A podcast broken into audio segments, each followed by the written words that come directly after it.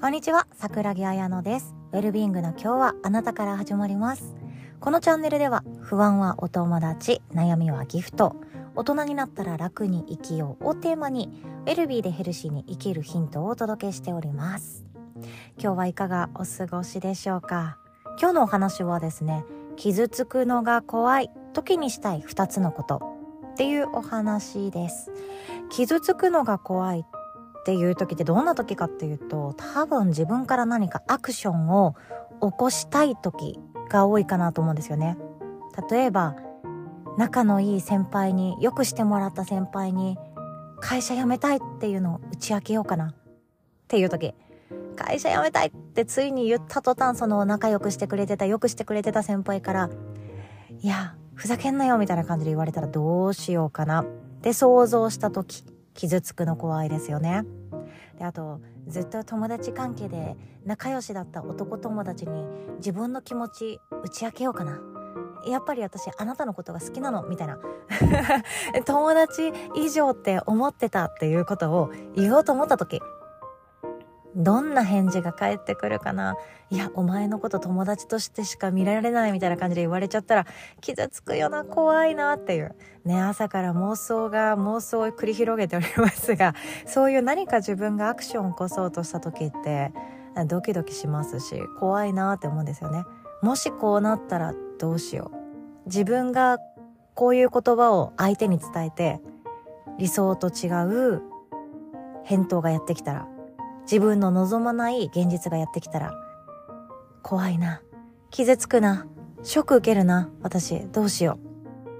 う、ね、そんな感じかなとも思うんですよね。でそういう時に自分の中でどうマインドセットをしていくか。自分の中でどんな気持ちを持っておくか。それだけで守れるものとかこの怖いなっていう恐怖の中でも自分とつながって安心できることはあるんじゃないかなと思います。ということで早速いきましょう。傷つくのが怖い時にしたい2つのこと1つ目変化は不変だと感じる2つ目本音を認めるこの2つかなと思います。で、1つ目はですね、変化は不変っていうことで、えっと、変化することは変わらないっていうスティーブ・ジョブズさんの言葉があります。私これ大好きで、もう大学生の頃からずっと心の中に留めてたりするんですね。いいことも悪いことも絶対変わるからっていうことです。変わらないことはない。だから変わり続けるっていうことを受け入れる練習をしていこうであったり変わり続けるっていうことの中で生きていく心地よさを手に入れようそんなメッセージだったんじゃないかななんて思います。で日本の中ではですねえっ、ー、とあれですよ鴨の長明さんの対策ですよね。えっ、ー、となんだっけ 諸行無常だけが言いたくてそれ以外忘れちゃいましたけれどもそうあの諸行無常の響きありえシャラソージュのなんちゃらの花みたいなやつありましたよね。えっと、平家物語か。そうだ、平家物語。あの時代ですよね。あの時代で、えっと、変わりゆくものばかりであって、えっと、なんだっけ、水、川の中の水がポコポコっと出てきてはまた消えて、出てきてはまた消えて、で、川の水っていうのはずっと流れていくから全く同じところにとどまりはしない。これが自然であって、この自然の中で私たち人間は生きてるんだから変わり続けるんだよねっていうことが言いたかったのかな私ちゃんとこの授業の時起きてなかったので 国語が本当に眠たい年頃だったので覚えてないんですけどそんな話だったんじゃないかなって思います。多分 YouTube とかで検索すると中田敦彦大先生が解説してくれてたりするんですよね。もう一回見返したいと思います。まあでもそんな感じで同じっていうことはありえない。今っていうものが一生続くっていうことはなくて変化し続けるこの世界であるっていうこと。それを感じておくと私は安心できた気がするんですよね。そう変化し続けるっていうのを知ると安心できるっていう不思議な体験をしたこともあります。それを何かっていうと例えば自分が相手に対してあるメッセージを送ります。じゃあ会社辞めたいにしましょう。もう本当に新人の頃からお世話してくれて、仲良くしてくれて、飲みにも連れてってくれて、私のお世話を本当にしてくれて、手取り足取り OJT してくれて、あもう本当に感謝してもしきれませんっていう大好きで、素敵な先輩に、いや、私、今年終わったら、やめようと思ってるんですっていうことを打ち明ける。その時、ドキドキしますよね。きっとドキドキしますよね。傷つくの怖いな先輩にもう口聞いてもらえなかったらどうしよう。お前なんてなんて言われたらどうしよう。でも言わなきゃ一番最初に言いたいのはこの人だって思って言う時、ドキドキします。怖いです。怖いです。自分が発する、何を発すればいいかもわかんない。手汗もひどくって、はぁはぁみたいな感じの時に言う時。もし、先輩に打ち明けて、何か先輩に怒られたり、怒りを買ったとしても、それがずっと一生死ぬまで続くわけじゃないと。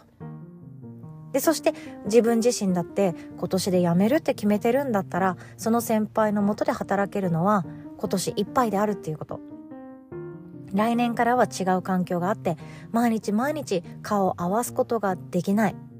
だからこそ自分の中でもし何か先輩からきつい、痛い、ぐさっとくるような一言をもらったとしても、それは今年いっぱいだっていう覚悟ができる。だって来年からはまた新しい自分になっていくから。そうやって自分の中で変わり続ける、いつか変化していくっていうこと。それを持っておくだけでも、今、もし何か言われたとしても、それが一生続くことはないっていうことが確信できていくんじゃないかなと思うんですよね。だから今だけ耐えればいいみたいな、そんなちょっと子供騙しの感情も湧いてきていいと思うんですよ。今、打ち明けたら、今、勇気を出して伝えることができたら、今日はそれを自分で褒めてあげようみたいな感じでもいいと思うんですよね。だって変わりゆくものだから。自分の感情だって相手の感情だって自分の現状も自分を巻き込んでくれているこの世界の環境もずっと変わり続けていてそれが変わらないでって思っても変わるし変わってほしいなって思っててもそんなのを気にすることなく変わっていくこの世界の中で私たちは生きてるんですね。だから変わらないなんてありえなくって怒られたっていうことは怒られ続けるではないんですよね。すごくきつい言葉を浴びせられたっていうのは浴びせられ続けるっていうこともないです。先輩との関係がたとえギクシャクしたとかうまくいかなくなっちゃったもう二人でご飯行けなくなっちゃったなんてことがあったとしてもそれがそのまま一生を終えるまで続くとは限らないんですよね。私たちは今何かが事件が起こったらそれが一生続くんじゃないかって思って恐怖に陥ることがあるかもしれないんですけど大丈夫です。一生は続かないんですよ。ありがたいことに。そして悲しいことにも。まあでもきっとねこの話に出てくる先輩とその自分っていう関係性はきっと強いものだと思うので これも妄想ですけどね。きっと先輩に打ち明けたところで初めは悲しまれるかもしれないけど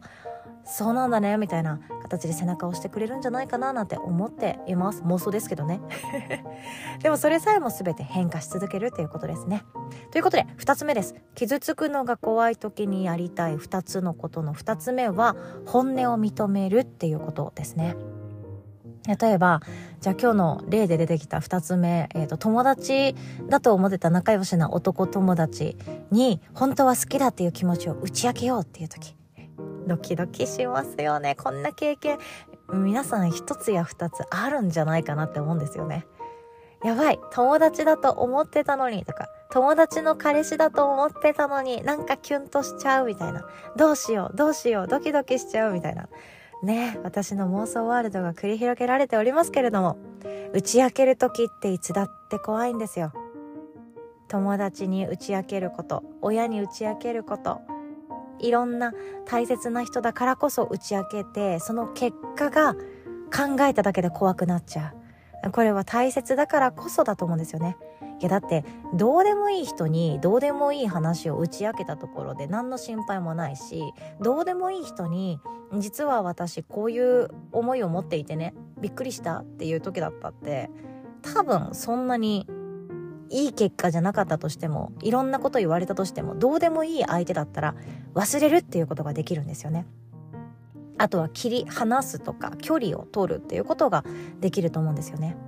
そうでも今のこの距離感が壊れちゃうんじゃないかっていうのが私たちはいつだって怖いんだと思うんですよ。本当のことを言って今のこの心地いいって思っていた距離感とかずっとこのまま一生続けばいいのになって思ってた距離感が壊れてしまうって想像した時怖いな。怖いな。って思ったりするんですよね。でそうですよ。今日の私の妄想付き合ってくださいね。友達だと思っていた相手にいや実は本当は好きなのっていうのを打ち明けようと思った時傷つくの怖いですね。もうハッピーエンドだったらいいんだけれどももしかしたらいや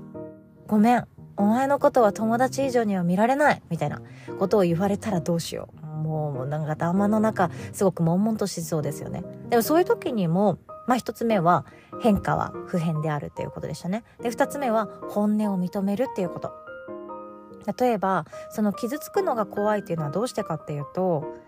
その一番最悪な事態を妄想するから怖くなるって思うんですよ。未来のことを考えた時に不安と恐怖って湧き出る感情なんですよね。そう未来と不安を想像すると不安と恐怖は湧いてきます。過去のことを考えた時に不安と恐怖って出てこなくって過去を思った時っていうのは大体後悔とか懺悔の気持ちとか反省とかそっちが出てくるんですよね。でも未来を思うからこそ不安と恐怖は湧いてきます。じゃあこの未来を想像した時に最悪な出来事例えばさっき言った「お前のことはもう友達以上には見られないんだ。ごめん。みたいなことを言われた時これ最悪の事態ですよね。最悪の事態ですよね。この最悪の事態を想像して私たちは私たちっていうか私は ごめんなさい巻き込んで。私は傷つくのが怖いって思っちゃうわけなんですよ。でその時にそれを想像したとしても本音っていうもの自分の本音を見ていくんですね。そんなこと言われたとしても私はその友達だと思ってた子のことが好きなんだよね。これは友達としての好きじゃなくって恋愛としての好きなんだよね。っていうふうに自分の中の本音分かってくるんですよね。たとえこの人に冷たいことを言われようがたとえこの人が自分のことを恋愛対象に思っていなかったとしても私の中の感情はこれだっていうふうに自分の本音本心を認めてしまうとすっごく楽になります。だって自分に嘘をついて生きるのとっても苦しいの。人間分かってるから。ですよね。ずっとずっと自分の気持ち本音を隠して隠して隠してまあ墓場まで持っていきゃいい話かもしれないですけどずっと隠してずっと毎日生きてでも傷つくのが怖いからそれを続けている。多分生きた心地しないんですよね。だからこそ自分の本音。本当はあなたとはなんかもういい関係でいられたらそれでいいの。が出てくるかもしれない。恋愛関係になれなくっても友達としていられたらそれでいいかも。が出てくるかもしれない。いやいや嘘嘘。他の人に取られるなんてありえない。やっぱり私は本音本気の気持ちを伝えたい。かもしれない。いろんなものが出てくると思うんですよ。その出てきた気持ちを伝えたいっていう本音なのか隠しておこうっていう本音かもしれない。一生墓場まで持っていくからこの友達関係を続けたい。が出てくるかもしれない。そうやって自分の中で本当はどうしてあげたいかっていう主体的ですよね。自分を主語にして考えようとした時。そして自分を主語にした感情をもとに行動をとる時。私たちはその出来事が過去になったとしても後悔することはないと思います。だって自分の本心ちゃんと向き合った状態で行動に移してるからなんですよね。本音を認めてあげて傷つくのが怖いけど私はこれを選ぶってした時きっと後悔しないです。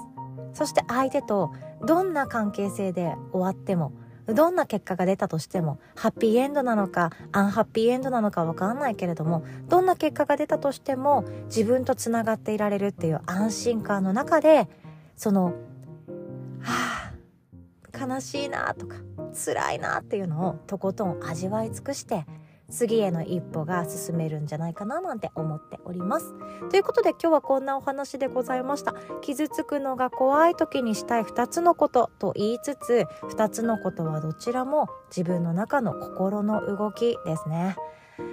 今日も最後までお聴きくださりいつも本当にありがとうございます。お互い今日も自分の一日は自分で作っていきましょう。おしまい。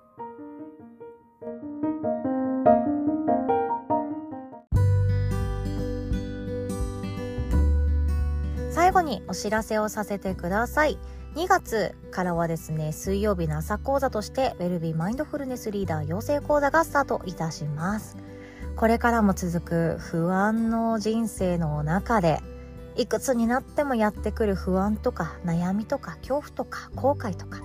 そういう日々の中でどう心地よく生きていくかどう自分とつながっていくかそしてどう他者と心地よくつながっていくかっていうのを探求し心の学問としてもっともっと学びを深めて周りの人たちの